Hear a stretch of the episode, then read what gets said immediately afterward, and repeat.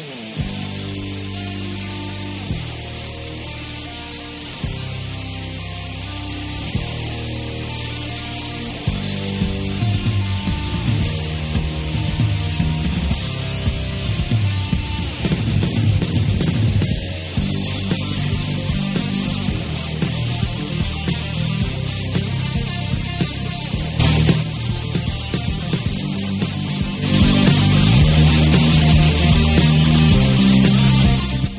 Bienvenidos a El Langoy, el mejor podcast sobre cultura popular desde aquí hasta la avenida Primavera, transmitiendo desde Lima, Perú, hoy 10 de mayo de 2014. Y nosotros somos... Fátima, me encuentran en Twitter como arroba Fátima TV, tengo un blog que se llama Silla Ecléctica, que también pueden encontrar en Facebook y soy abogada.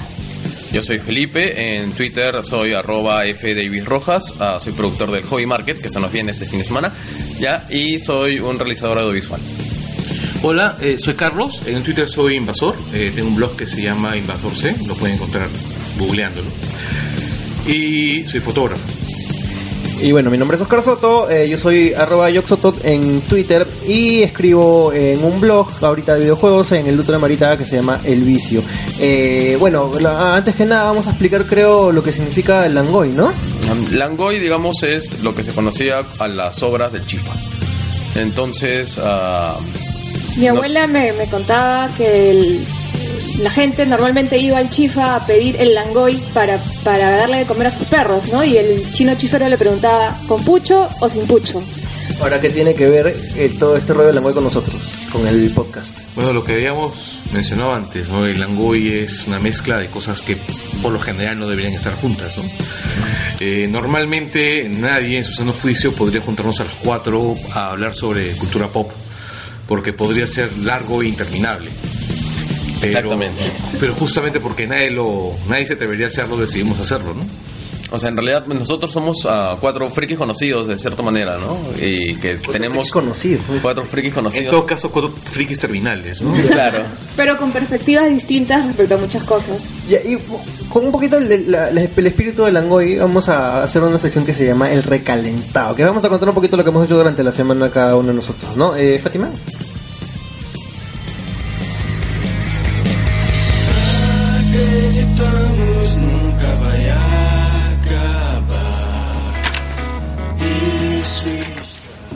Bueno, eh, esta semana, el día miércoles, eh, empezó el Festival Al Este de Lima, eh, que es un festival centrado en el cine de, de Europa Central y Oriental, que desde el año 2008 se viene organizando en Lima y ya tiene algunas sedes en Arequipa, en Trujillo.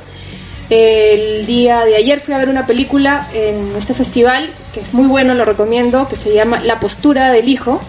Eh, por favor, abstenerse de especulaciones, jeropas y mañosos. Es una película muy buena, muy buena, este, y la recomiendo. ¿De, de qué país es esa película? Rumana. Romana. Este, Felipe, ¿qué tiene esta semana? Mm, bueno, ah, esta semana en realidad yo he estado full metido en las coordinaciones para el evento Hobby Market, que va a ser este fin de semana. Curiosamente, La todos la nosotros, la todos nosotros los Langoys, vamos a dar charlas también dentro de lo que sea los Hobby Talks. Ya, y aparte de eso, la semana pasada fui al Free Comic Book Day, en el que en realidad es un evento que estuvo con bastante gente, El ¿no? Freak, que le han puesto una K para, para distinguirlo, hubieron ¿no? dos, hubieron el Free y el Freak. ¿En serio? que fueron al más o menos al mismo tiempo, digamos. Uno duró dos días y otro un día. Pero y, y compitieron a su manera, ¿no? Pero en realidad, pues ambos eventos tuvieron su gente y todo. Creo que me estoy excediendo, vamos con. Carlos, con deja de Carlos. ver el fútbol, por favor. Encima ves fútbol peruano que es absolutamente mediocre y te Pero es- absorto. Es como ver un accidente de tráfico. ¿Qué tal tu semana? Eh, mi semana ha estado Bio Crash. bastante, bastante tranquila. O sea, en realidad, yo he este, he estado, como ustedes saben, coordinando con ustedes esto, eh, viendo otro, otro podcast en el que participo sobre Ah, deportes, sí. Dobletea, dobletea. por supuesto. Que lo escuchan cuatro gatos, creo. Eh, Pero es que por- Ah. ti- ti- tiene, tiene, tiene razón este chiste, ¿no? Es un podcast de cristal. es un podcast sobre Sporting Cristal. Tenemos una buena, una buena masa de oyentes. Que se llama el podcast. Eh, el podcast es el Cristal con que te miro. Bonito nombre. Sí, y bueno, he estado, lo último que he visto en la inauguración, bueno, hay una muestra de arte que, que me está interesando, que es la de este artista Mucho, que está en, en Bruno Gallery. Eh, me parece súper paja porque es eh, el trabajo de el trabajo que hace que hace, que hace mucho es, es chévere es es colorista vital pero además es, es bien pop es, es bastante pop es bastante urbano eh, aprovecha la estética del graffiti y todo eso. O sea, sería paja que se dé una vuelta por ahí. Este Bruno Gallery está en, está en Miraflores, está en la esquina de Francia con, con Jorge Chávez. Correcto. Y bueno, yo em, la semana he estado bien, bien atareada con las coordinaciones del podcast. Hemos estado corriendo de acá para allá. Eh, por cierto, gracias a mi esposa por todo su apoyo. Eh, y nada, a mitad de semana hubo un lanzamiento de una empresa, me parece que es china, de eh, hardware para, para gaming, que se llama Thermal Take. Eh, pero bueno, sí, estuvo divertido, hubo cosas interesantes, parece que a buen precio. No me puedo quedar hasta el final porque se demoró un poco en comenzar, pero eh, ahí hubo buenos comentarios de parte de la gente, ¿no? Y nos vamos a ir a un pequeño eh, break porque vamos a llegar con nuestro invitado que es uno de los protagonistas de uno de los escándalos mediáticos más importantes de lo que pasaba en la semana, que ha salido hasta en la tele internacionalmente, ha dado mucho que hablar y de repente muchos no conocen en realidad lo que es el Dota, pero vamos a hablar de eso cuando Ah, que no es Florcita. cuando regrese.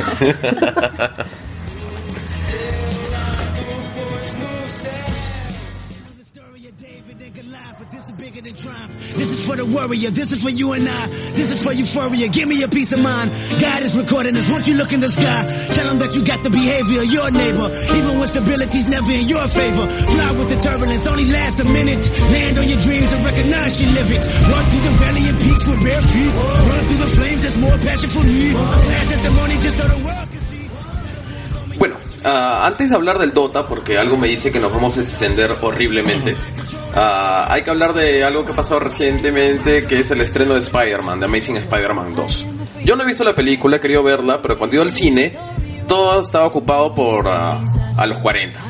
Por, cierto, por cierto, estamos escuchando la canción de Alicia Keys de Spider-Man. Ah, ya. Bueno, Ya, yo lo estoy escuchando. claro.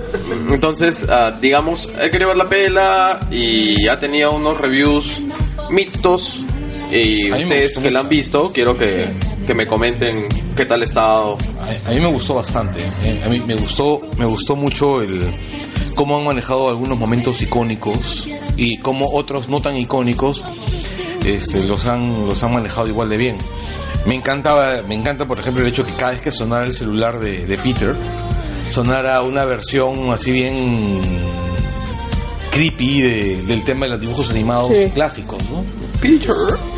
Sí, no, yo también la, la- bueno, en realidad fuimos el mismo día con Claro. Carlos a verla. Eh, a mí me gustó, eh, no me encantó, me gustó. Me parece que la, la película tiene eh, escenas muy buenas, icónicas. No, no vamos a spoilear, aunque ¿Por seguro no? ya ¿Por qué muchos. no? El ese spoiler Ah, tiene bueno. más de 40 Bueno, años, creo. bueno. En Claro, fin. mira, si alguien a estas alturas del partido no sabe Piña. que Stacy Gwen muere, Stacy muere. claro, Se cae de un puente. Eh, ¿No? no, Gwen no, Stacy muere. no, Ah, pero bueno, carajo. eso ya se sabía Entonces, no me desde-. Eso ya se sabía desde que se vio la foto de Emma Stone con el saquito verde. Pero hay mucha gente que no la captó porque no leyó el cómic original. Bueno, puede ser. Pero bueno, esa escena de la muerte de Gwen Stacy me parece realizada excelentemente. Eh, tiene sus bajones también la película, sobre todo en los villanos. A mí me parece que Electro fue... eh, Cualquier cosa. Cualquier cosa. Dicen que se Eh, desperdició eh, a Jamie Foxx. Y Jamie, Jamie Foxx es... me parece que no actuó a la altura. Eh, las motivaciones del personaje no me parecieron muy buenas. Y ese brother es buen actor, Eh, es Wanda. El Duende Verde me pareció bien, el, el, el actor me parece muy bueno, que también este actuó en una muy buena película que se llama Chronicle. Eh, pero como Duende Verde aparece El, el Duende poco Verde es tiempo. James Dehan, me parece. Sí. Sí. Dehan, el, ah, el que salió en la película de Metallica. Sí, en Chronicle. Y aparece muy poco, tal vez por abarcar este la película dos villanos. Eh, perdían, perdía un poco el espacio, bueno, hasta tres, ¿no? Perdí en un realidad el yo, pienso que, que a lo que lo que le interesa a Webb era más bien desarrollar el, el conflicto en la relación entre Peter y, y, y Gwen, y Gwen, ¿no? Webb es el director. Sí. Y por justamente por, por preocuparse tanto en, bueno, en desarrollar la parte, la parte emocional de, de estos dos, es que se ha demorado en, en construir la, el antagonismo, ¿no? Sí, de acuerdo. El an- la, la construcción del antagonismo entre Electro y Spider-Man es más bien ridícula, es, Ridícula, es más sí. bien ridícula. Es muy parecida a la de Síndrome con, con Mr. Incredible. Sí, sí, no, y, pero la parte De de la relación, de la parte de la relación entre eh, Peter Parker curioso. y Gwen, o sea, es, es excelentemente No, realizada. es que también. en realidad esos dos tienen es toda la química del mundo. Bueno, son pareja. No, bueno, sí, lamentablemente. Bueno, son pareja en la vida real y, Sí. y esa química que tienen ya pues Además, pasa la pantalla. bueno, ¿no? eh, eh, el meme que más efectivo que he visto sobre este tema es cómo resuelves el vacío que va a dejar M. Stone en Spider-Man 3.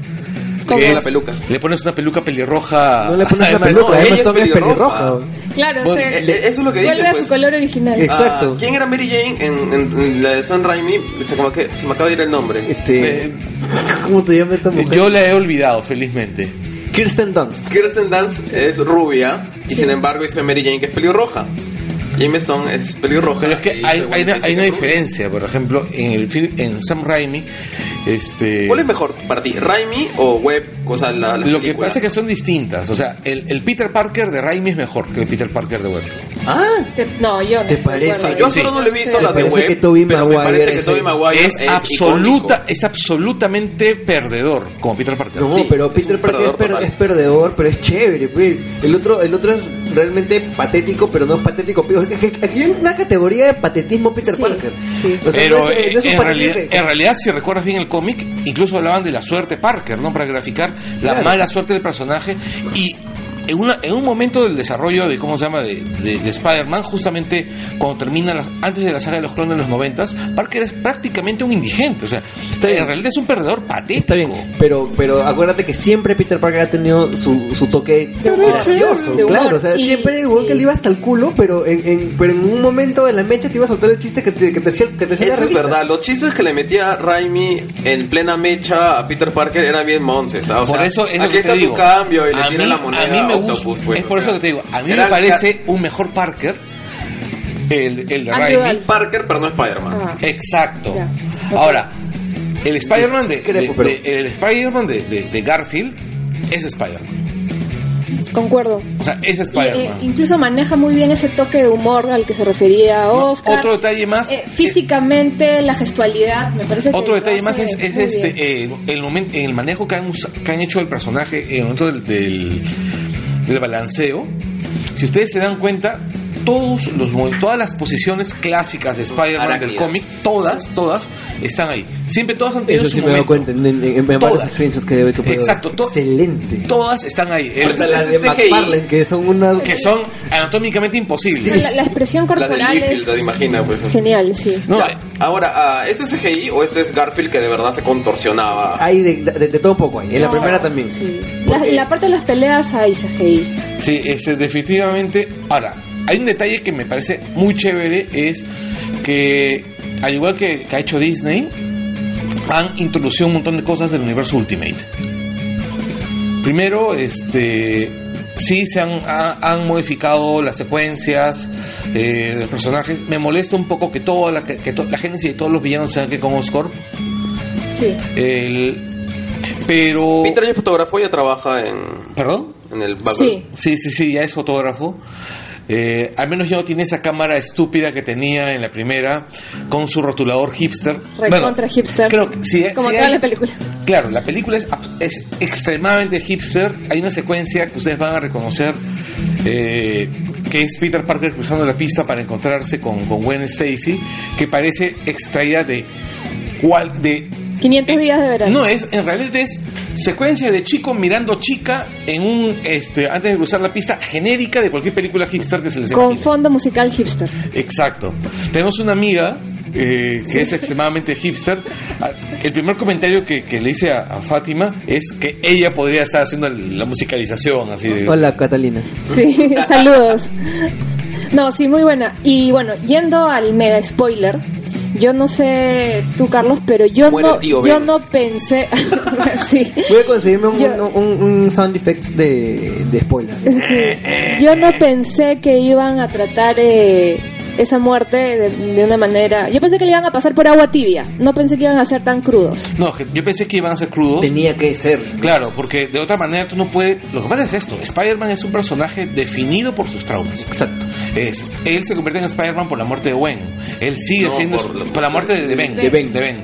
Sigue siendo Spider-Man por la muerte de Gwen. Y, y, Y cada no, cierto, y- y cada cierto tiempo le matan a Te alguien. olvidas, le Para de, te olvidas de Capitán Stacy, eh, que es muy importante. Sí, Claro. sí. Este, y le quitan algo importante de su vida siempre. O sea, le quitan a la Un hija. poco ridículo, ¿no? Capitán quitan- Stacy. No, y ¿Cómo lo gracioso es que Capitán Capitán Stacy aparece a lo largo de toda la película. Oye, pero ah, este, ahora que me pongo a pensar en si nos sacó tiempo un poquito, eh, en la primera la muerte del Capitán Stacy está medio como que desperdiciada, ¿no? Un poquito Lo que pasa es que tonta, lo pues, que pasa es esto, Spider-Man es un héroe que tiene desde los 60 dando vueltas por acá. Eh, la historia de la, de la relación entre el Capitán Stacy y Peter se desarrolla durante más o menos dos años. Dos años del, del, del, La- del- del ongoing del cómic. hermosa este etapa de Romita. eh. Exacto, como casi... Sí. Y bueno, tú no puedes comprimir dos años de ongoing en 40 minutos de película. Es imposible. Discutible. Eh, Bueno, Felipe. ah, ya estamos cerrando, entonces para cerrar, ah, ¿cuál es su cast perfecto para Mary Jane? Carlos, tú. Estoy pensando. Pucha, qué difícil, ¿ah? Ah, una pelirroja.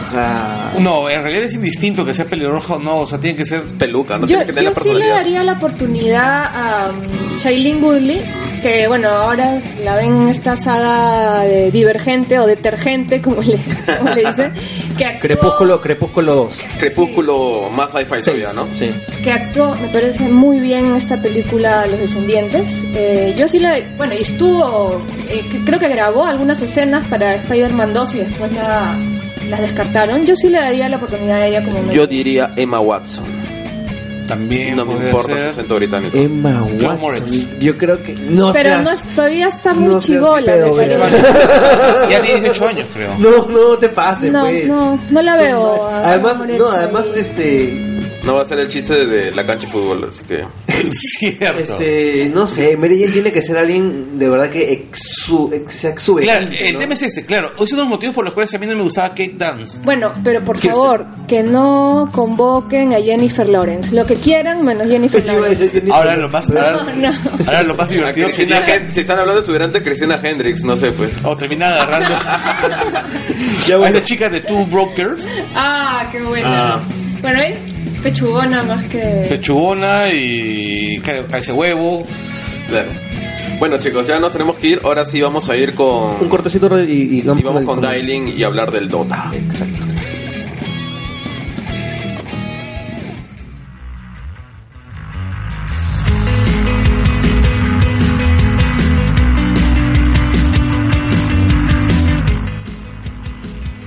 Listo, ya estamos de vuelta. En verdad es Eh, terrible este partido. Vamos a. mi- Mientras, Perdón, perdón. mientras Carlos sigue viendo el partido de la U contra UTC, que me imagino debe estar muy divertido, pero no lo estoy viendo porque está en mi espalda. eh, Vamos, UPC. Y dale un... Damos la bienvenida a David Campoblanco, más conocido en el mundo del Dota como Daelin. Él es un caster.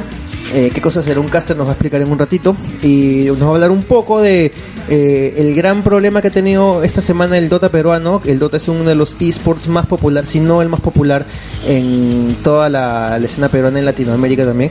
Y hemos tenido un problema a nivel internacional de lo que nos va a hablar eh, Daelin un poco. ¿Cómo estás, eh, Da- Daelin?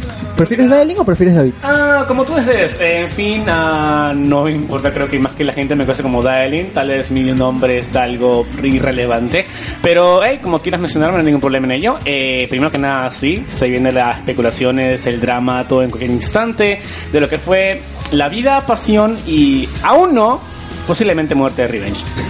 Posible muerte, no es bien probable. Vamos a, a- a- En verdad, eso es perdón, pasiones. Sí, vamos a, explicar un, un poco. De repente creo que es hacer la introducción, Felipe. Ya, ah, para los que nos escuchan y no conocen, el Dota es un MOBA. El MOBA es esencialmente fútbol en eSport, porque son dos equipos, es 5 versus 5. Ya, ah, cada uno elige a un personaje que se le conoce como héroe, que tiene diferentes habilidades, y la idea es romper la base del otro equipo, cada uno comienza en esquinas diferentes. Entonces, este es un juego que tiene ya prácticamente 11 años, que aparece como una modificación, un mod del, del mapa de Warcraft 3 Ya, y eventualmente, pues, ¿no? Generó clones, como pueden ser LOL, que es League of Legends, o, o Heroes of Newerth, Home, ya, y Valve, que es la empresa de Gabe Newell, que es ah, la que produce El Steam, gordito. el gordito, Gaben, ya ah, hizo, sacó el Dota 2, ¿no? Con, con la venia de Icefrog, que es el último que había estado desarrollando lo que es el Dota. Recuerden el nombre de Icefrog en Claro, en- es- en- este, este nombre es importante. Icefrog es, digamos, ahorita el papá del Dota. Creo que significan las siglas DOTA. Es ah, Defense of the Ancients, que es el nombre con el que salió el mapa originalmente, ¿no? Por eso se llama Dota 2. Creo que hay un tema legal y no es Defense of the Ancients 2, Ahora es sino Dota. es Dota 2 Correcto. a secas. Eh, a ver, tú que estás bien metido, David, eh, Daelin, en el, en el tema, eh, coméntanos qué tan popular es, es Dota en el Perú. Primero que nada, un eh, dato, no sé si era importante, hasta la actualidad, desde que se creó el Dota, nadie sabe la identidad de Ice Rock. Así que eso dato, no sé Pero si es dicen, importante. dicen que es Bruno, ¿no? Dicen que es Bruno, dicen, dicen, pero ¿Quién no estamos seguros. es Bruno? Bruno es un statman, eh, referente a la persona que, eh, por ejemplo, da estadísticas de los jugadores, los héroes, el win rate, el lose rate, eh, la cantidad de combos que se han ejecutado, cómo es que después de cada parche se viene el análisis de él, eh, qué héroes van a, ser, van a ser afectados, han recibido, han recibido nerf, que es este... Nerf quiere decir como que bajas a, o... Les han bajado el nivel. Exacto. Y Buff es como que los ha mejorado. Eh, Bru- él, él es Bruno, es argentino. Es decir, el primer latinoamericano en crecer eh, tremendo en lo que se dice los eSports, eh, Dota más que nada. Referente a Dota nada más, me refiero a eso, porque si hablamos de otros, de otros ya hay otros latinoamericanos más, pero en lo que es Dota, él, es el primer latinoamericano a haber crecido tan grande. Y es, Actualmente y es un excéntrico, porque cuando Sí. veo las presentaciones del International, o sea, el International es el mundial del Dota. Y este, acuérdense porque tiene Acuérdense que ver. también de International. Ya, entonces, cuando yo veo las presentaciones del International y sale Bruno hablando, o sea, Bruno me recuerda un poco a Borat, porque siempre sale, pues, digamos, con una ropa de color estrambótico, con una corbata amarilla, ah, siempre tratando de hacer un chiste, o sea, digamos, es todo un personaje y por eso la afición lo tiene bastante presente, ¿no? Por su, por su actitud, su look y todo lo demás. Ya, re- regresemos, Sí. regresemos al punto. A la polémica, a ver, Ya. ¿qué Eh, pasó? ¿qué- qué- pero primero quiero, quiero preguntarte cuál, cuál es la, la labor que tú haces, porque me parece a mí recontra importante y desde que comencé a seguirte me pareció bien, bien, bien chévere lo que hacías. ¿Qué es lo que tú haces como caster? Ah, hay dos este, personas en lo que es, por ejemplo, la partida de fútbol siempre está el narrador, yo que soy el comentarista. Mi rol es más que nada el de narrador, lo que pasa en la partida, lo que se está por pasar, etcétera, los play by play. Eh, y tengo al lado también, bueno, no, a no exactamente a mi lado, pero por Skype, eh, a un comentarista que puede ser eh, uno que está en España, uno que está en Perú, etcétera, que se va a encargar de darme los datos, por qué sacan este ítem. El Dota en sí se juega competitivamente en el modo llamado Captain's Mode, donde tienes que banear 5 héroes y picar 5. Eh, el comentarista, que es el que estoy como trabajando dos, dos personas, se encarga más de explicar ello. Yo doy unos puntos de vista de lo que podría ocurrir de, de frente, digamos, un combo de tal, eh, se puede ejecutar ganas de tal, bla, bla, bla, bla. Pero el punto más importante ahí es el, es el comentarista. Yo, el narrador, siempre está ahí presente dando un poco de unos datos, siempre a veces, de, de vez en cuando un poco gracioso. Se complementan. Ajá, en- en- tiene en que haber una, una, una complementación de ello. Correcto, listo. Eh, y ahora vamos a ver qué, qué cosa sucedió, porque aparte de caster, tú eh, has fungido, o no sé si seguirás fungiendo de manager de uno de los equipos eh, peruanos que clasifica. Vamos a- a contextualizar todo. ¿Qué sucede? Eh, el torneo del que habló Felipe, el International, es un torneo mundial muy importante que todo jugador de Dota se muere por estar. Es muy importante. El más importante, Es el más importante en el mundo, ¿no? Y mueve millones de dólares en, en, en dinero, en premios mismos y también en auspicios y en cosas eh, O sea, re- relacionadas, ¿no? Para asistir presencialmente creo que también tienes que pagar una entrada fuerte Exacto. y es dentro del marco de un evento enorme. Y es como un coliseo que se llenan con miles de personas. Es una cosa increíble. El año pasado fue en Seattle. Digo algo que está mal, Daelin. Eh, es un torneo invitacional en el que en, en el que solo equipos eh, invitados participan. Eh, se invitó a dos equipos peruanos por primera vez, me parece, eh, a las a las, A las cal- clasificatorias, Para, explayar, eh, la situación de este año fue que Valve decidió invitar a 11 equipos directo al evento principal, o sea, ya, ya en Seattle. Y aparte se hicieron cuatro eh, clasificatorias, americana, europea, sureste asiático y China. El año pasado eran solamente dos, de la zona oeste y zona este. Implicaba, la, la este implicaba América, Europa y la oeste era China y Asia al mismo tiempo. Pero esta vez fueron cuatro, donde se eh, buscaron 10 equipos en cada uno Y sí, Valve quiso oportunidad más porque he visto equipos que no tengo idea de quiénes son y nunca los he visto en mi vida de narrador. Por ejemplo, Monomaniacs. No sé quién demonios son, pero están ahí. Eh, querido ser inclusivo, ¿no? Ajá. Eh, y pues eso, ah, este año se han eh, decidido invitar 40 equipos a las cuatro clasificatorias, 10 por cada una. Correcto. Y cuéntanos, que eh, fueron dos equipos peruanos. Así es, Unión Gaming y Revenge Sports. Listo, ¿qué pasó con Revenge? El drama empieza primeramente un viernes eh, de la semana pasada, para ser más exactos. Parece que hubiese sido hace un mes, ¿no? Han pasado tantas Sí, cosas. ha pasado tantas cosas que... el- es como dice, ¿cómo ha pasado tanto en poco tiempo? En fin, comenzó el drama el viernes, donde un encuentro que fue contra NAR, si no me equivoco, no sé qué equipo, no tengo no tengo porque tanta información que, que he recibido, me he olvidado. Contra un equipo... North American Rejects, creo, Creo, que creo que era no estoy seguro. Pero eh, el punto es que tuvimos a Iwo de Standing. La historia nos lleva acá a unos dos meses, dos meses y medio atrás, donde lamentablemente Iwo eh, salió de Revenge. Lo tuvimos que dar de baja por motivos de que estaba más enfocado en su pareja, en su familia, pasaba mudanza, no estaba tan dedicado a lanzarse a ser un pro player de Revenge. Y dijimos, pues, oye, si no está dedicado, hay que cambiarlo. Pum, lo sacamos, metimos Avengers y felices por un mes y medio. Hasta el viernes, que empezó Ahora, ahora, sorry que te corte, Mm, pero no, venía de, de De Union Un- Gaming. Union Sí, Gaming. o sea, ya había un poco de drama anteriormente. ya. Ok. había como que un pequeño recorcito chiquito, ¿sabes? No sé si fue cosa, pero ya el punto es que estaba ahí un pequeño dolorcito de parte de UG. Pero el punto es el siguiente, de que ese día no estaba jugando Vengas, estaba standing Iwo. Primero que o, sea, nada... o sea, como parte del el equipo Revenge estaba Iwo, que había sido ya, había salido un, un standing es lo que entenderíamos como un suplente. ¿no? Ajá, así es, un suplente. Y antes de continuar con esto, tengo que agregar que yo dejé de ser manager Revenge después del Ragnarok. Porque justamente un día o dos días después de Ragnarok me contactaron los de Valve para la International 4, clasificatorias, que tienen que hacer esto, bla, bla, y ya mis responsabilidades explotaron. No podía más tiempo, lo comuniqué a los altos mandos de Revenge, me dijeron, por favor, eh, necesitamos que hagas lo mínimo. Te quedes con los horarios, los passwords y hables con los chicos. Nada más, ok, Correcto. intentaré hacer eso. O sea, o sea, eh, quiero, quiero eh, hacer hincapié este punto. Entonces, Valve, tú ahora estás colaborando con Valve como, Sí. como oficialmente Narrador para... oficial de español de Ah, las. Por ahora clasificatorias. Qué bueno, y qué bueno. justamente desde ese tiempo estaba como que ocupado viendo los horarios, lo que hacía venir, bla, bla, bla, bla. Y pues le dije los otros mandos, no voy a poder ser manager, mis responsabilidades son muy ya grandes ahora después de esto. Y me dijeron, me dijeron, sí, esto no hay problema, te entendemos, pero te pido que por lo menos nos estuviesen en lo básico. Horarios y que brinden los pasos a los chicos, que no tengan tanta saturación, los cambios de horarios. Y dije, ya, no hay problema, seré su secretaria. Lo dije así, para molestar un poco. Porque hasta que tengo un reemplazo mío. y pues, bueno, el viernes vi, vi a Ivo de standing y después de la partida pregunté qué hacía él ahí. ¿Por dónde está Vengas? ¿Qué problema? Me dijeron, no, está eh, ayudándonos Ivo. Ah, ya, ok, lo soy, no hay problema. No ayuda, no pasa nada, todo tranquilo. Seguí este, a- eh, arreglándome para lo que fue, para lo que iban a ser las clasificatorias, porque estábamos viendo las interfaces y todo eso. Y el sábado fue donde literalmente Hiroshima, Hiroshima y Nagasaki vinieron acá, las bombas nucleares. Primero que nada, eran las 2 de la tarde o la tarde más o menos, donde de la nada el jefe de Revenge, o bueno, los superiores, me indican, "Am, ¿tú sabías del cambio de Iwo por Venjas o Venjas por Iwo? Y como que, disculpa, ¿qué? No tenía idea.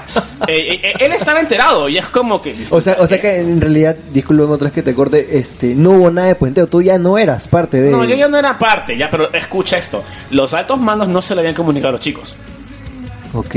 O sea, para ellos, entre comillas, seguía siendo su manager. Entre comillas.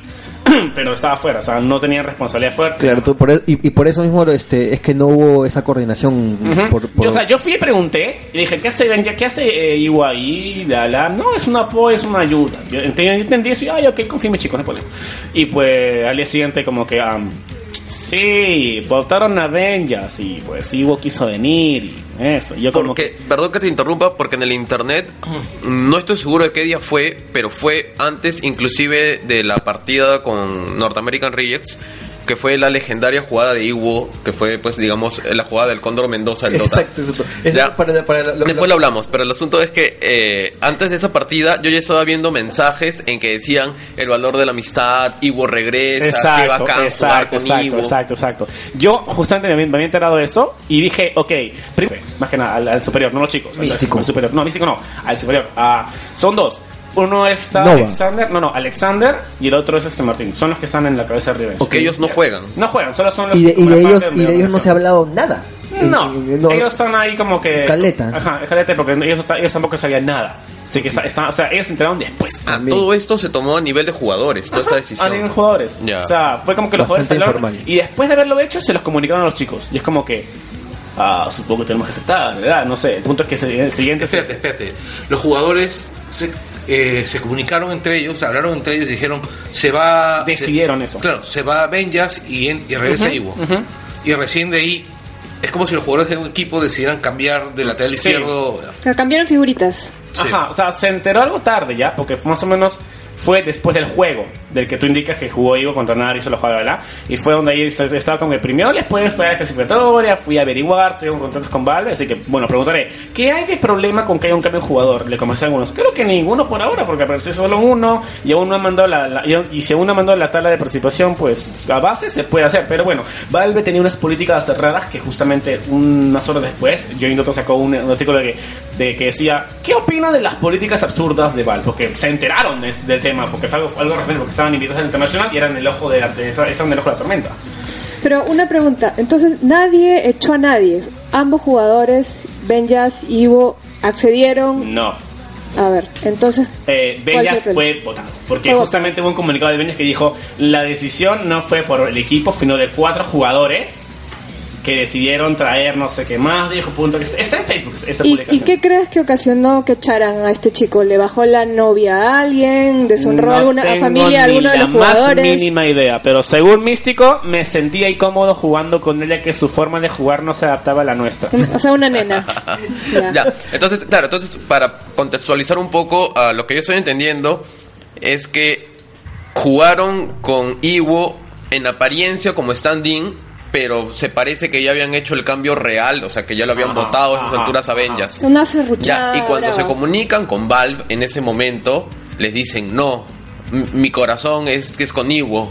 No, Va- Valve le dice, ok, tranquilitos, tranquilos chicos, tienen que jugar con su rosa con Beñas, el contrario no pueden jugar. Y bueno, a Místico se le ocurre la idea de decir, no, que lamentablemente este, nos quedamos con Ivo porque eh, preferimos la amistad eh, sobre encima de esto, no sentimos no ¿Sabes sentimos qué, más ¿sabes qué. Icefrog? ¿Sabes qué? No, ¿ah? ¿Sabes qué? Agarra tu clasificación ya y métetela a donde no brille el sol. Y, no y- me importa. y ahí viene otra pregunta que te quiero hacer. Este, me imagino que en, en- en este en este campeonato hay auspicios para los para los equipos. Ah, no, o sea, no es que te dan los pisos, sino que te dan la invitación de clasificatorias, todo chévere. Pero hay empresas que patrocinan a estos equipos. Claro, claro, o sea, ya, pero eso viene de antes. Ya. No, no- no por el evento en sí. Eh, O sea, se planeaba de que si los chicos clasificaran, eh, las empresas que son sponsors de Revenge, que son Razer, Gigabyte y HyperX, eh, dieran eh, un dinero para que los chicos viajen. Pero creo yo, estoy 100% seguro que Valve cubre todos los viajes de. Los viajes de. los- las cosas viáticas de los chicos, de los que clasifican. Porque por, por cada clasificatoria pasa. El primer lugar pasa directo al, al- al- al evento principal. Pero los cuatro segundos lugares van a viajar a Seattle a jugar ahí en LAN un este un rapidito se puede decir este y de esos cuatro sale uno que sería el, el último invitado Claro, pero me imagino que estas empresas que se vienen bancando a estos equipos les interesa que ellos vayan a la Claro, competencia y habrá cierta presión para que Ujú. no pierdan el exacto cupo. Ujú. Ya, a ver, vamos un poquito más rápido porque, porque estamos con el tiempo también justo. Eh, ¿Qué sucede? Eh, rechaza Revenge entonces la invitación a, las a las qualis de, de International. ¿Y qué sucede? O sea, ahí fue que, que, que ardió, ardió Troya porque todo el, el mundo... Todo el eh, Perú, ¿no? Todo el mundo que, con- que conocía algo de Dota estaba... Incluso los que no conocemos mucho como, como, como mi persona, eh, estábamos absolutamente desconcertados con lo que había pasado. la mayoría estaba enojada y, la, ma- y, la y, la- y el resto estaba como que desconcertado porque si no sabes de es como que ok acabas de preferir tu amistad por un torneo tan grande Exacto. Con esa este, pregunta. y, y, y no sé, pero a nosotros ahorita que incluso ya lo estamos viendo con algo de perspectiva, eh, igual nos parece una tontería lo que lo que sucedió. O sea, Mira, una situación gratuita. En- yo le doy un poco de razón a Místico porque a veces eh, entiendo que la amistad es importante, es chévere, pero con esa mentalidad no se puede llegar o aspirar a mucho en los eSports. No puedes estar en una organización llamada Revenge, o sea, que- cual sea la organización que te contrate como jugador profesional, entre comillas, este, que te diga Oye, por- si, si mi amigo no está, yo no juego, sorry. No, pues te sacamos a ti, amigo, y listo, buscamos otro. Porque queremos el bienestar de, de nuestro equipo como organización, punto. Si deseas, puedes ir con sus amigos y, sacar tu equipo am- amigos más amigos, amigos por siempre y participar por ahí.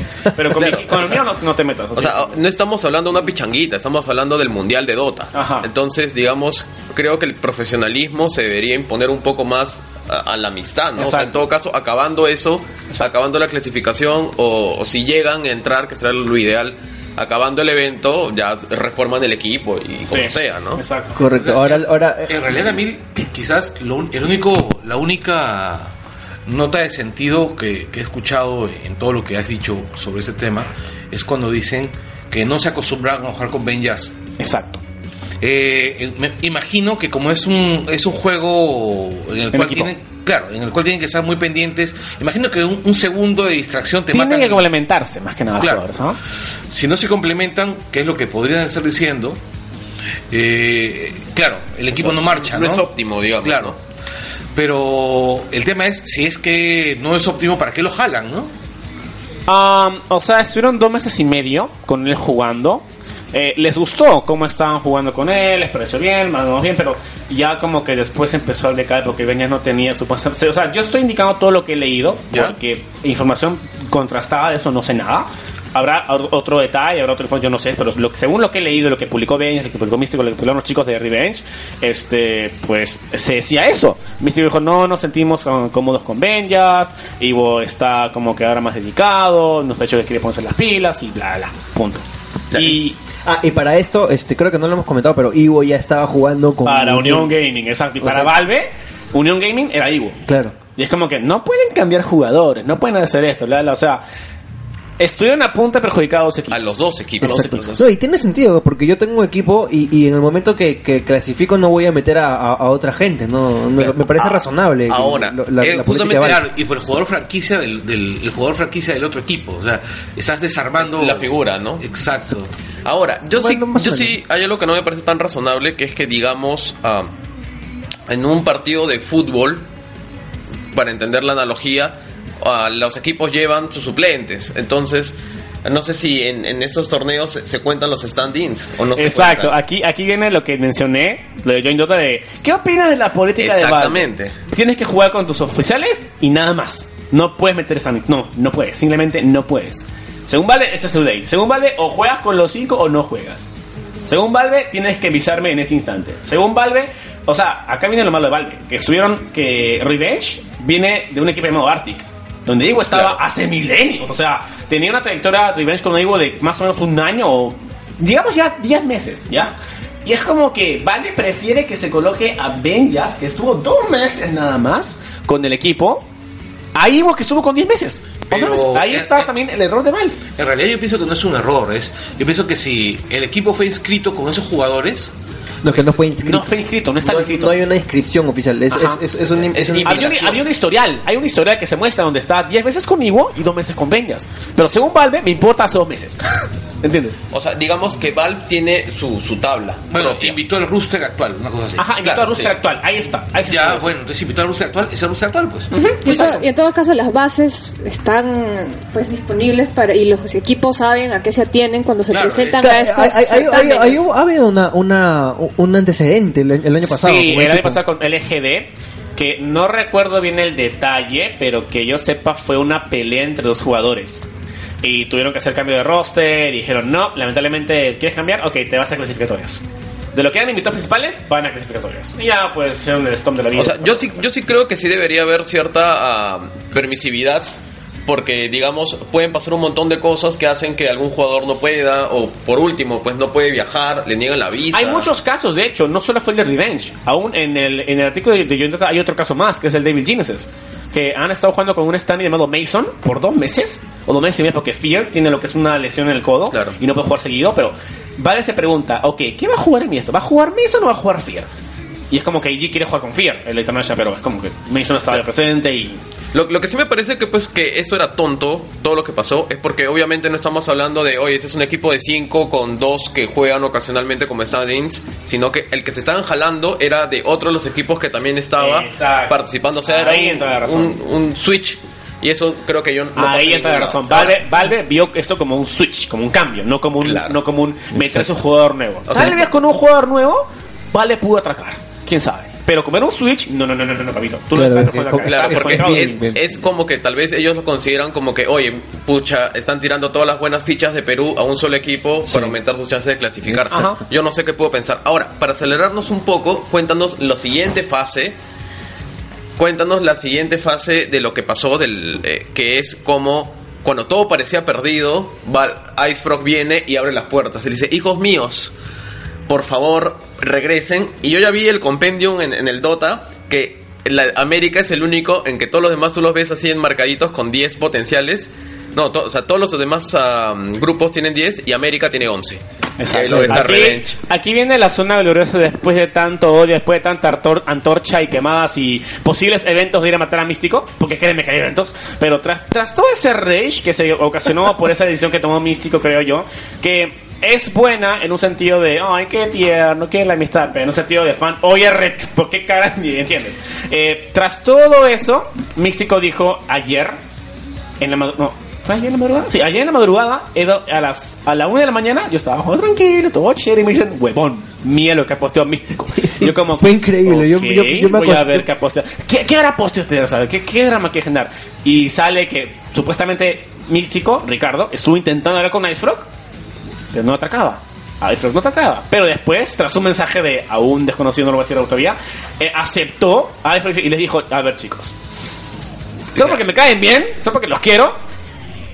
Acá está la puerta otra vez, pero tienen que jugar por favor con Benjas. Jueguen con Benjas, por favor. Y les abro la puerta una vez más. Y no, solamente, y no solo voy a votar un equipo, sino les voy a dar un puesto extra en las clasificatorias. O sea, ya. A ver, una oferta así, ¿me la van a rechazar? Y al instante Místico dijo que no, no, no, ya jugamos con juntos, ya. Ya. 11, ju- 11 equipos, todo eso. Y después mencionó quién fue el que envió el correo, que fue Nova. Sanchichín actualmente, porque toda la gente la ha puesto así, por un santo. Nova es. Sanchichín. Aparte de él, qué? es, es un, era- es un ex jugador de Arctic. Ah, ya es retirado, ahora solo juega como para a veces repechaje de equipos como standing, bla bla. Eh, es- actualmente creo que trabaja en Next Perú, algo se escuché de él. Pero se- sí le gusta jugar Dota, a veces está como de standing en UG, standing en ¿Y, y UG. qué le Digamos que- digamos que es una- Ice Frog, digamos tengo, que es una persona- tengo a tu madre secuestrada. Digamos que es una persona bien contactada. Ajá. Correcto. Eh, entonces, a la final es todo este drama que fue increíble cómo, cómo, cómo sucedió. Eh, fue Increíble increíble cómo se cómo se, extendió. cómo se, cómo se, todo lo que sucedió en la semana y, Y- también es increíble cómo se está solucionando y movió mediáticamente al Dota, ¿no? Porque lo han rebotado acá por todas todo el partes. mundo, no, incluso hasta hemos llegado hasta hasta hablar de Dota en la tele, Ya. que es una cosa que Ya, un- un- Una cosita, ah, digamos, yo creo que, que los datos de esto se pueden encontrar en cualquier parte en internet. Ah, creo que más importante ahorita es un poco, quiero saber la opinión. Ah, ¿Tú qué crees que es el principal motivador para que Valve le vuelva a abrir las puertas así a, Revenge? Yo creo en lo personal que es porque está viendo con muy buenos ojos el Dota en el Perú. Entonces, como sea, quiere que estén participando estos equipos. Tal vez no en el International mismo, porque nada asegura que vayan a clasificar, pero al menos de que sí los mueve mediáticamente, ¿no? Tal vez visto todo el, el chocolón mediático que ha habido y dice, oye, acá yo muevo en la región mi juego. Claro, puedes incrementar este el volumen de, de inversión, ¿no? Acá. Sí, sí, pero de hecho fue más. eh, no sé si habrá sido esta, esta razón, pero LD, que es un caster en inglés, dijo: Revenge queda fuera, eso es triste, ya no se verá una clasificatoria tan divertida. ¿Por qué? Porque, a ver, los que están clasificados en América, si es que no me equivoco, son NAR, Liquid, E-Hawk, Shadow of the Past, cinco peluchines, otro más, otro más, otro más, otro más, otro más, más, Isurus Gaming, bla, bla, bla, bla, bla, y Union Gaming. Sea, ¿Team, Team Dog o no? Team Dog es de Europa. Está considerado como equipo de Europa. ya. Pero es como que no iba a haber, no iba, no iba a haber este deducción. No iba a haber como que diversión. Y fue como que al instante, este, Valve dijo, quiero que este, tal vez, él le dijo que este, esta clasificación va a ser no va a ser divertida, porque Revenge era, eh, considerado por muchos, en especial LD, un equipo agresivo, destructivo, que te vas a meter hasta la fuente del enemigo. Y es como que con eso va a haber diversión, va a haber público y va a haber gente que va, que va a traer sea, todo esto. Es es la oposición del Rat Dota, que es el ratoneo del Dota, ¿no? O sea, Revenge, es que hay eso. Es que se le dice Rat Dota, que es la estrategia de Boy. Te No, pusheo- no, no te mato, pero te o pusheo sea, torre, no, te mato eh, todo. evitan las, las peleas grupales, que lo que se No, conoce de hecho la las hay. Hay peleas grupales, pero hay uno que está por ahí agarrando y rompiendo estructuras. Claro, el Rat, el Rat Dota lo que busca es, es simplemente ganar sin, sin mucha magia, ¿no? Es como el fútbol, digamos, ¿no? O sea, no hay magia, no hay jugadas espectaculares. En cambio, digamos, Depende de qué fútbol, pues. ¿no? Claro, ya, es que Como igual- este. claro, igualmente, igual hay un Dota que es, digamos, ah, un poco Más más, aburrido, tribuna. más, más que Claro. busca farmear, Más más, que busca alargarla, más munchkin, o sea, más optimizado. Noventero, En mi- mi cambio, término. pues, digamos, el, eh, es, eh, digamos, el Dota que hace Revenge es más agresivo. Le, le dicen, ¿no? El- el- esta, esta salsa latina, este espíritu latino que le ponen. Más quimboso, A ¿no? ellos, Ellos- ellos, ellos- ellos se ¿no? pueden ellos, ellos no la van a pensar si puedo obtener un kill me lanzo y no me importa Claro. y si hace, y si sale todo bien pueden ganar pero si sale todo mal Y si salen terrible, ¿no? se pueden olvidar el a queso. Místi- A, Místico le dicen fidístico, ¿no? Fit de alimentar, porque tanto muere que alimenta al otro equipo. sí Ya, entonces lo que. lo- y, por- y eso creo que es parte de la popularidad de este jugador Smash. Porque Smash tiene este rol que es bastante agresivo, que es el de, del- de la, el carril medio. ajá Ya, pero para sa- sazonar un poco esto, Que es el 10 ir ahí. pasando, claro, es como el 10, como el 9. Entonces, Y es el segundo mejor jugador de Dota de la región. El primero es otro perdón más que es Cecil Ajá. Ya. Los dos mejores jugadores de Dota de, de las Américas eh, Entonces, son peruanos. Ajá. eh, Smash ya tiene una fanaticada tal que llegan a escribirle, digamos, fantasías sexuales en su Facebook. Leí- Smash es un motivador del movimiento homosexual aquí en Perú. Ha convertido a más de 4.000, 5.000 personas en un stream en maricones, diciendo tonta mariconada en el, en los chat. Y soy consciente porque veo chat. Todo un icono gay. Reviso. No, no, él es un icono totalmente masculino macho, pero en la, que la, en la gente que lo sigue se ha vuelto tan maricona que. Lo Pero aman, digamos, es, es, es una, es una, es Pero una si hay un cosa equipo que se llama ¿no? Cinco Peluchines, ya nada me sorprende. Exacto. Es una cosa ya espartana lo que tiene, o sea, es- Smash, tómame, le dicen, o sea, estamos ahí, ya, hay un texto enorme que después lo No solo postearemos. uno, Lo hay a- más de cinco. Lo voy a, lo voy, lo voy a, voy a colgar ese texto. En, en la web lo de, que- que- lo- de, lo- de acá del útero, donde nos están escuchando, van a poder ver, vamos a poner parte de esos textos, ¿no? Ajá. Antes que lo borren, tienen que ser En- en guardados. realidad- no, yo he hecho este snapshots de todo, de todo eso y, y además del, del nombre sujeto los que lo puesto. Es que la gente lo firma con orgullo, ¿no? No, Dice, y, y lo peor, lo peor, la gente se pone nick Smash, cáchame. Me Bueno, no, era este, como nos- Smash, Smash, toma a mi hermana para que me dé sobrinos. Exacto. ya no voy a Ya. comentar eso. Este, se Pero nos fue el tiempo, se nos fue el tiempo bien, bien, bien fregado. Es Ya, todo, Es que es un tema, es que eh, es un tema enorme. Es un tema No bien- nada pequeño. Pasó un poquito tiempo, pero es enorme el tema. Un- Ya, entonces- una, una cuestión, este, como para cerrar, yo me pregunto, ¿no? Si dicen del fútbol, ¿qué es lo más importante de lo menos importante? ¿Qué es el Dota? Es una gran interrogante, ¿no? Lo dejo para la reflexión.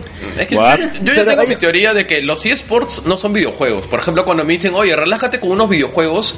Ya no. Yo, juego, yo digo, juego Dota- yo no juego Dota para relajarme, yo juego Dota con la misma lógica con la que otro juega una pichanga, ¿no? O sea, para, para botar energía estresándome, digamos. ¿no? Claro. O sea, para videojuegar juego Civilization 5, ¿no? De hecho, quiero- te estresas más cuando... Te estresas más, te estresas Yo más. quiero, yo quiero hacer una, una pregunta para, para cerrar. Eh, como entendido como comentarista profesional de, de, de Dota, entre comillas. comillas. como tú mismo lo dices, Porque aún no me siento profesional. si todavía, además todavía no, no, no te debe caer mucho billete. Con, con- No. Ah, lo hago, lo hago más Por la gente y si me cae algo chévere. Pues. Está bien. Eh, pero tu opinión de entendido, ¿qué posibilidades reales tienen los equipos peruanos en, en esta clasificatoria? Ay, lamentablemente acá es donde la gente me va a odiar. Eh, tienen muy pocas. Eh, más que nada por ni momento y tiempo de experiencia. Eh, no vas a comparar a cinco jugadores que son los de NAR, que los cinco al Neon International, los cinco ha pasado por lo que es un bootcamp donde se meten en una casa a concentrarse, jugar todo el día, practicar la.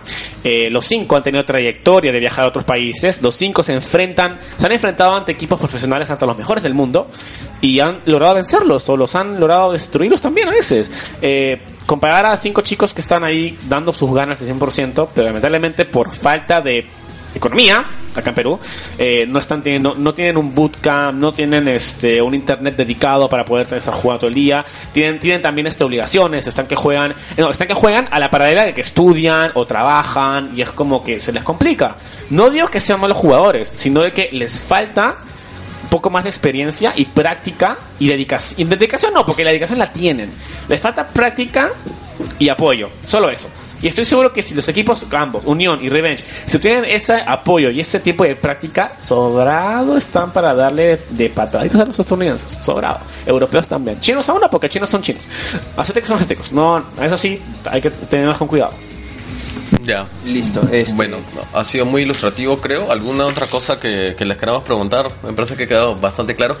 De hecho, hay mucho pan con... De hecho, hay mucho más por responder y mucho más por hablar, pero Claro. ah, la gente va a tener que empezar a investigar, porque como digo, todo lo que he mencionado acá lo he leído en Facebook, en, el- en los posts de Benjas, lo que fue los posts de Místico, las imágenes que colgó, en su conversación con Nice Frog, eh, lo que fue en Ahora, Dota, la, la, la. Lo que yo supongo es que después de, de- de este torneo, Benjas sale de Revenge. No lo sé, Es lo más probable. no lo sé. Yo no quiero decir saldrá, no quiero decir cosa, pero hoy día los vi jugar contra Ihawk. Me sorprendió mucho la actitud de Benjas que puso no team. Fue como que, ok, aún se le nota esa pequeñez. Eso, No, esa- no, no- no es para menos, como Eso, decíamos, ¿no? Es que la, la manera en cómo fue el acto fue, eso, a cualquiera le va a joder eso. Pero es como que ya, ya pasó, pueden superarlo, pueden al 100% y después hagan lo que ustedes quieran. Participen nada más e intenten dar su 100% o su 150%. Solo eso. Correcto. Entonces, con esto cerramos la entrevista a nuestro primer invitado. Muchas gracias por haber estado acá. Muchas A gracias, ti, de verdad. a ustedes. Gracias. Es lo, lo máximo que es el primer invitado y es un tema recontra fuerte. Eh, vamos a ir con el con ya el último bloque eh, y continuamos en un ratito.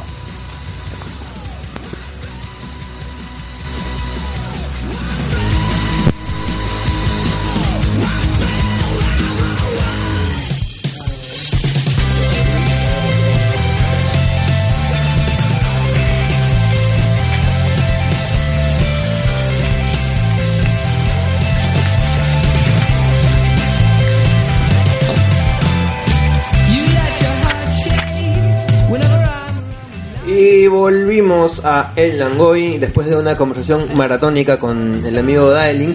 Eh, vamos a hablar, bueno, un poco esta, esta la dinámica de este segmento es eh, recomendar. Eh, hab- hablamos de cosas que nos parezcan bacanes y Sí, recomendar un producto, ¿no? un producto cultural que hemos experimentado últimamente, eh, a ver para a ver si la, si la gente este se engancha, ¿no?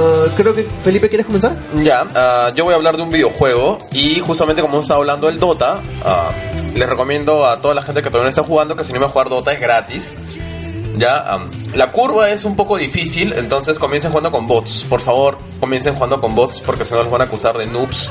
Van que se trauma- maten, des- desinstalen Dota, le van a decir, ¿cómo es la frase conocida? Desinstale Dota, ah, de- desbandea tu equipo ah, y, y, y muérete, ¿no? O sea, en general es un Sí, mal- hay un maltrato, La pero... comunidad es bien, bien agresiva. Es bien agresiva. Antes era peor. Uy, no, las épocas de un server cuando era Dota 1, vaya. Pero bueno, les recomiendo jugar ese juego, es gratis y, y creo que pues es una forma de divertirse, pasar el tiempo, ¿no? Pasamos con... Entre comillas. Entre comillas, Dice Daeling ¿no? que sí acá. Eh, Bueno, yo les voy a recomendar una película que ha estado hace relativamente poco tiempo en cartelera. Eh, al español la tradujeron como La sospecha, pero en inglés es Prisoners, por si la quieren buscar en polvos azules, descargársela. Protagonizada por Jake Gyllenhaal y Hugh Jackman. Papi Claro, Ricky es- los dos. ese es Wolverine contra el príncipe de Persia. pues. Así es. Eh, la premisa es muy parecida a Río Místico, en un pueblo muy tranquilo de Estados Unidos. Hay dos familias. Las pequeñas hijas de las dos familias desaparecen misteriosamente. Hay un sospechoso con algún tipo de retardo mental. Y los padres, eh, uno de ellos Hugh Hackman y el policía del pueblo, que es Jake Gyllenhaal, e inician toda una búsqueda por encontrar al culpable y encontrar a las niñas. Excelentes actuaciones, eh, muy buena el, el- el desenlace, el clima de la película muy bien eh, establecidos. La recomiendo seriamente. eh, Carlos, ¿tú? O... Nada, mira, tengo acá un, un disco interesante. Es este Into the Maelstrom de Big Health. Big Health es una banda de, de hard rock psicodélico eh, con notas de Doom que vino acá al Perú hace unos años. Fueron los teloneros del Dream Theater. Eh, hicieron una presentación corta pero realmente demoledora. Eh, muchos de los que estuvimos en ese concierto nos quedamos más impresionados por, por Big Health que, que por Dream Theater en sí. El- ellos dejaron, ellos eh, se me desintegraron hace unos 3 o 4 años, Pero este año han vuelto a, a sacar un disco con, con Mike Pornoy, justamente, eh, el baterista. Baterista de- ex baterista de. El disco se llama Into the Maelstrom, es un, es un discazo en realidad. Para los que. Es, es un disco perfecto además, si es que eres como los que yo durante mi infancia o mi adolescencia nos preguntábamos qué banda era mejor, si Purple o Sabbath. Tienes acá una banda que suena un poquito como las dos.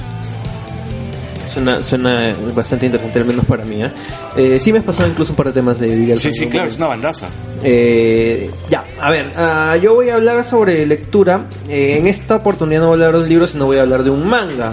Y un manga de Osamu Tezuka, que de todas maneras tiene que ser bueno si es Tezuka, el dios del manga, ¿no?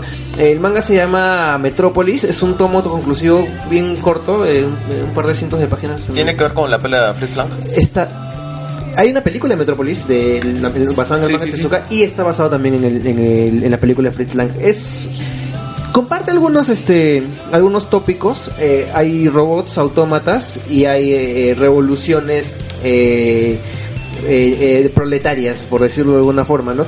Eh, lo que me gusta, muy aparte que la historia también es, te engancha y, y- y- y vas del inicio al final muy rápido, eh, sin aburrirte en ningún momento, es que gráficamente, como todo Tezuka, tiene unos, un- unas viñetas bastante, bastante logradas eh, y bastante quemadas.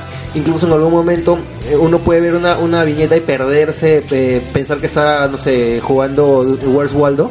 Una cosa así, son increíblemente elaboradas y me gusta como mucho juega también con romper esa romper la cuarta pared, le- eh, su narrativa como a, a veces rompe la cuarta pared, se- a- hay, hay meta, él, metatexto. él se mete bastante en sus historias, ¿no? Claro, o sea, se dibuja. Hay, hay aparte, este, y aparte del tema que tiene actores, es todo un, un tema que podemos hablar un día de, de Tezuka, pero por ejemplo, para poner un ejemplo de estas cosas que hace Tezuka, eh, hay dos viñetas y eh, de un momento a otro un personaje rompe el, el borde de las viñetas y se comunica con el personaje que está en la otra viñeta. Hace ese- este tipo de cosas que son claro. así bastante quemadas y son increíbles. El final es devastador.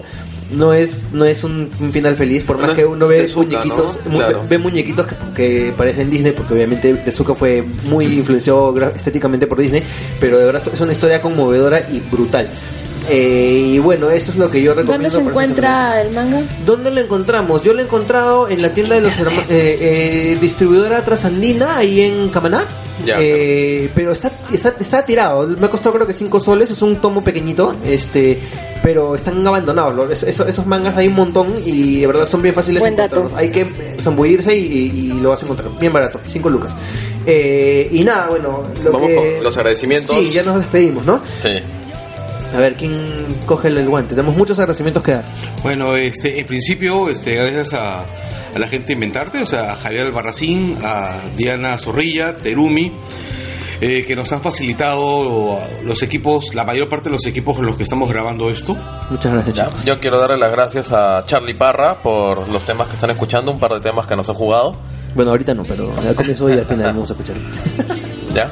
Eh, a Ricardo Barandearán, el popular Galleta, diseñador gráfico muy conocido en la escena rockera, eh, por el logo que muchos han estado preguntándose de qué chucha se trata, pero eh, Galleta es el que nos hizo. Lo pueden encontrar en facebook.com slash galleta gráfico design. Eh, y un agradecimiento especial también para Martín, arroba el riquillo, por las locaciones para la grabación de este podcast. Lo máximo. Y mencionarles que eh, Langoy tiene una página en Facebook, que por favor todos denle clic porque ahí vamos a, a linkear también el, el podcast y información relevante. Eh, la encuentran como El Langoy. Déjennos sus comentarios que los leeremos en un próximo episodio. Y lo más probable es que nos escuchen desde langoy.utero.pe. Agradecimientos al útero de Marita que nos está hosteando. Gracias Marco. Eh, Marco Cifuentes por esa, manito. Y bueno, les vamos a dejar con un tema del disco que, que recomendó Carlos. Eh, preséntalo, es el Into the. Bueno, el, el tema se llama, bueno, como el disco, Into the Maelstrom. Es un tema que arranca así suavecito para luego agarrar, para luego cuajar bastante bien. Espero que lo disfruten. Eh, si todo pasa como debería pasar, la próxima semana estamos acá de nuevo. Listo, muchas gracias muchachos, gracias Daelin por, por estar con nosotros también, el primer invitado. Muchas gracias por ustedes por escucharnos y nos vemos la próxima semana. Muchas gracias. Gracias. Chau. Chau, chau.